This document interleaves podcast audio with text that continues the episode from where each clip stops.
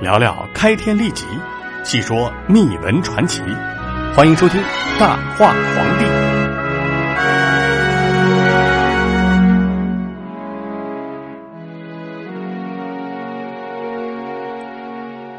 欢迎收听《大话皇帝》，我是主播大飞。今天呢，咱们来说说这东晋的晋成帝。晋成帝名叫司马炎，是晋明帝的长子。泰宁三年，也就是公元三百二十五年三月，立为皇太子。同年四月，晋明帝驾崩，司马炎继承皇位，他就是东晋的第三位皇帝。也由于晋明帝驾崩的时候只有二十七岁，这一年呢，司马炎也只有仅仅四岁，可以说是名副其实的幼年皇帝。那按照中国古代的传统啊，应当由皇帝的母亲佐证。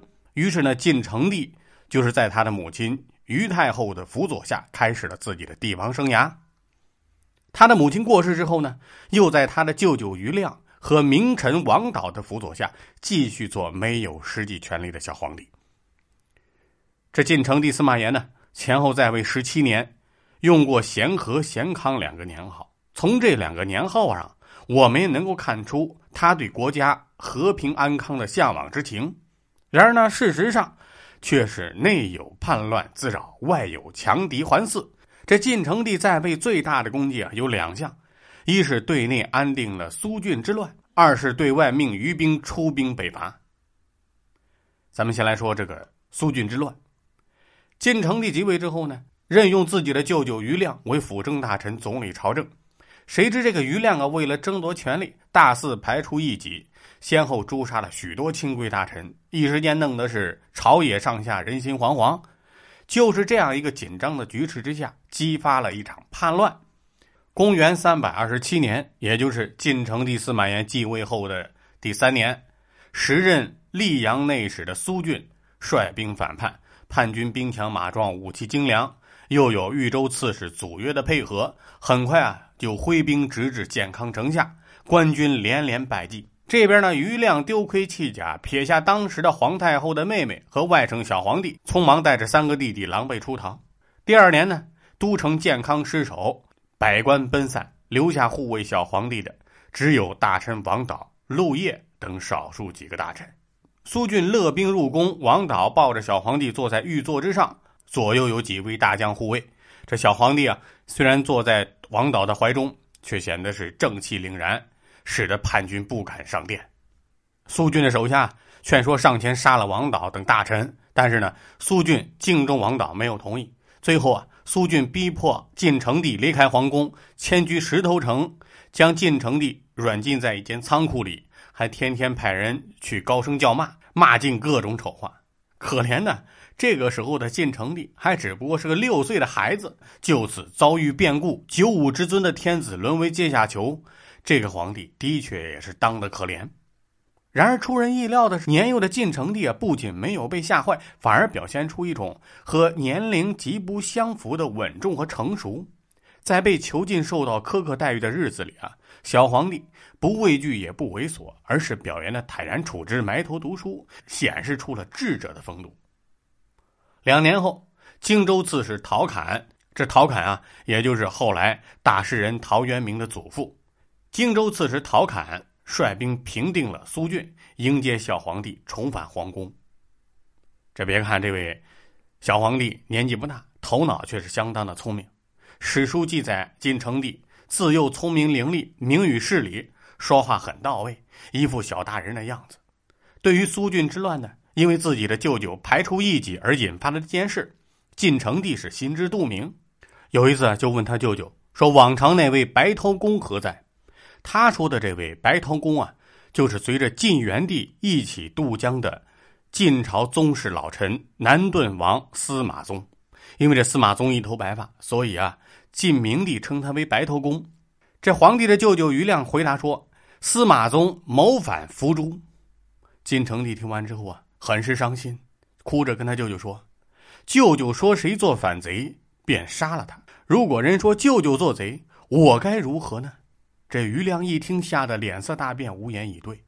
而虽然说司马炎天资聪颖，但是由于自己年幼和母亲娘家势力的强大，朝政都把持在他们舅舅手中。这小皇帝很难有机会自己处理朝政。也许啊，是长期受制于权臣的缘故，晋成帝逐渐形成了一种软弱的性格。稍有人反对，他就会妥协。所以呢，他虽然聪明，可是呢，总是展现一副受气的形象。渐渐的呢，这个小皇帝长大之后啊，到了亲政的年龄，又受到舅舅于亮和权臣王导的压制，拖延他亲政的时间。好不容易等到他亲政的那一天，他终于可以按照自己的意思来治理国家了。到这儿啊，大飞也说句公道话，这晋成帝啊，确实是一位不错的皇帝。亲政之后呢，目睹当时社会上的奢侈成性的不良风气，想到西晋就是因为奢侈比富而亡国，更是深恶痛绝。再加上苏峻之乱，社会早已经是凋敝不堪，急需休养生息。于是晋成帝就力倡简朴节俭，还带头实行。有一次啊，这皇帝想在后院盖个射箭练习室，计算所需要的成本说需要用四十斤，于是啊就说太费钱了，没盖。虽然他的雄武气度啊不及他的父亲晋明帝，但是恭谨的品德倒足以追溯先前。接着呢，咱们再来说说这余亮的北伐。东晋一朝啊，先后有五次北伐。在晋成帝之前呢，只有祖训一人倡导北伐。这祖训呢，就是闻鸡起舞、中流击水的那位英雄。这虽然呢一时间打出一片好局面。但是呢，由于朝廷内部不稳，错失良机。到了余亮辅政的时候，北方啊原本十分强大的后赵政权，因为大王石勒的死而陷入兄弟争夺皇位的内斗之中。虽然石虎最终胜利，但由于他十分残暴，国内人民对他的统治十分不满。在这样一个背景下呢，余亮认为有机可乘，应该兴兵北伐，收复中原失地。但从当时的实际情况来看，北方的胡族政权虽然残暴内乱，但是东晋比他们更乱。苏峻之乱呢，就是一个明显的例子。这样的朝廷根本也没有什么力量进行北伐。所谓的北伐，也只不过是余亮自己想提高自己政治地位的方法而已。这聪明的晋成帝当然也知道这里面的猫腻啊，他是不愿意贸然出兵北伐的。可是呢，余亮因为之前激起了苏峻之乱，很没有面子，于是呢，说什么也要北伐建功，挽回颜面。他看小皇帝不同意啊，就擅自做主，借着北伐的借口，把两个弟弟都拉到身边，一个任凉州刺史，都督梁雍军事；一个任南蛮校尉，担任南郡太守，镇守江陵。虽然呢没立过什么战功，却被封为了封疆大吏，也让人很不服。另外呢，余亮又请来征虏将军毛宝都督扬州军事，然后调兵十万，同归自己运筹，又一次上表北伐，陈述利害。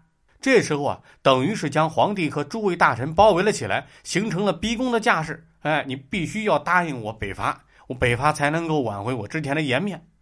皇帝见到这种情况也慌了神儿，立刻召集大臣商议对策。王导说啊，既然余亮把北伐和自己的本事说的是天花乱坠。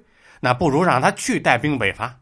不过呢，很多大臣呢都对余亮不满，纷纷奏请皇帝不可听任余亮行事。这小皇帝一见呢，连忙下诏让他就地驻扎，不可北伐。这次北伐的企图啊，被挫败了。可是好景不长，王导等忠臣先后去世，成帝无奈将大权交给了余亮。余亮这下子可以不受牵制的去北伐了。晋成帝虽然不满，但是却也无可奈何。他的软弱性格。这时表现的十分明显。咱们话说这余亮北伐的结果怎样？余亮北伐的结果呀，正像之前大臣们所预料的那样，准备不足的晋朝军队根本打不过后晋石虎的军队。原本的北伐呀，不但没有收到任何效果，反而让胡人南侵，损兵折将。一年之后，余亮也在羞愤中死去。北伐失败，晋成帝没有了余亮这个权臣舅舅的钳制，开始注重对内的发展问题。公元三百三十六年，晋成帝颁布人臣诏书，禁止豪族将领将山川大泽私有化。晋朝对于官员占有土地的数量有明确的规定，不能在此之外占有多余的土地。但是呢，这些法令只针对田地而言，对于山川林泽则没有限制。于是，豪强大族就广泛占有这些山川林泽之地，人民上山砍柴、下水捕鱼都要给豪强交税。这成帝啊！这个举措确实有利于改善人民的生活。公元三百四十一年，他又以土断的方式将自江北迁来的士族编入户籍。东晋对于那些从江北迁移到江南的人另立户籍，不让这些人承担赋税义务。此举虽然可以吸引北方人来到江南，但是时间久了，向国家缴税的人越来越少，于是呢，就用了土断法，将这些人呢化成承担赋役的人民。这一举措有利于增加国家的税收。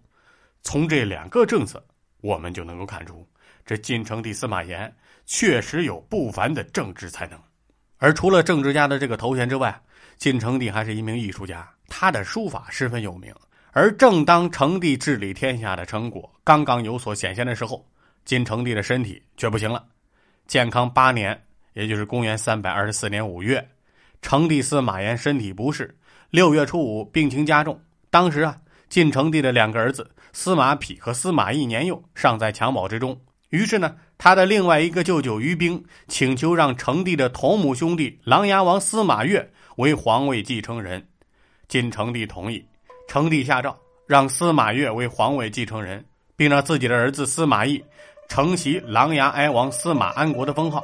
不久之后，晋成帝驾崩于建康宫中西堂，年仅二十一岁。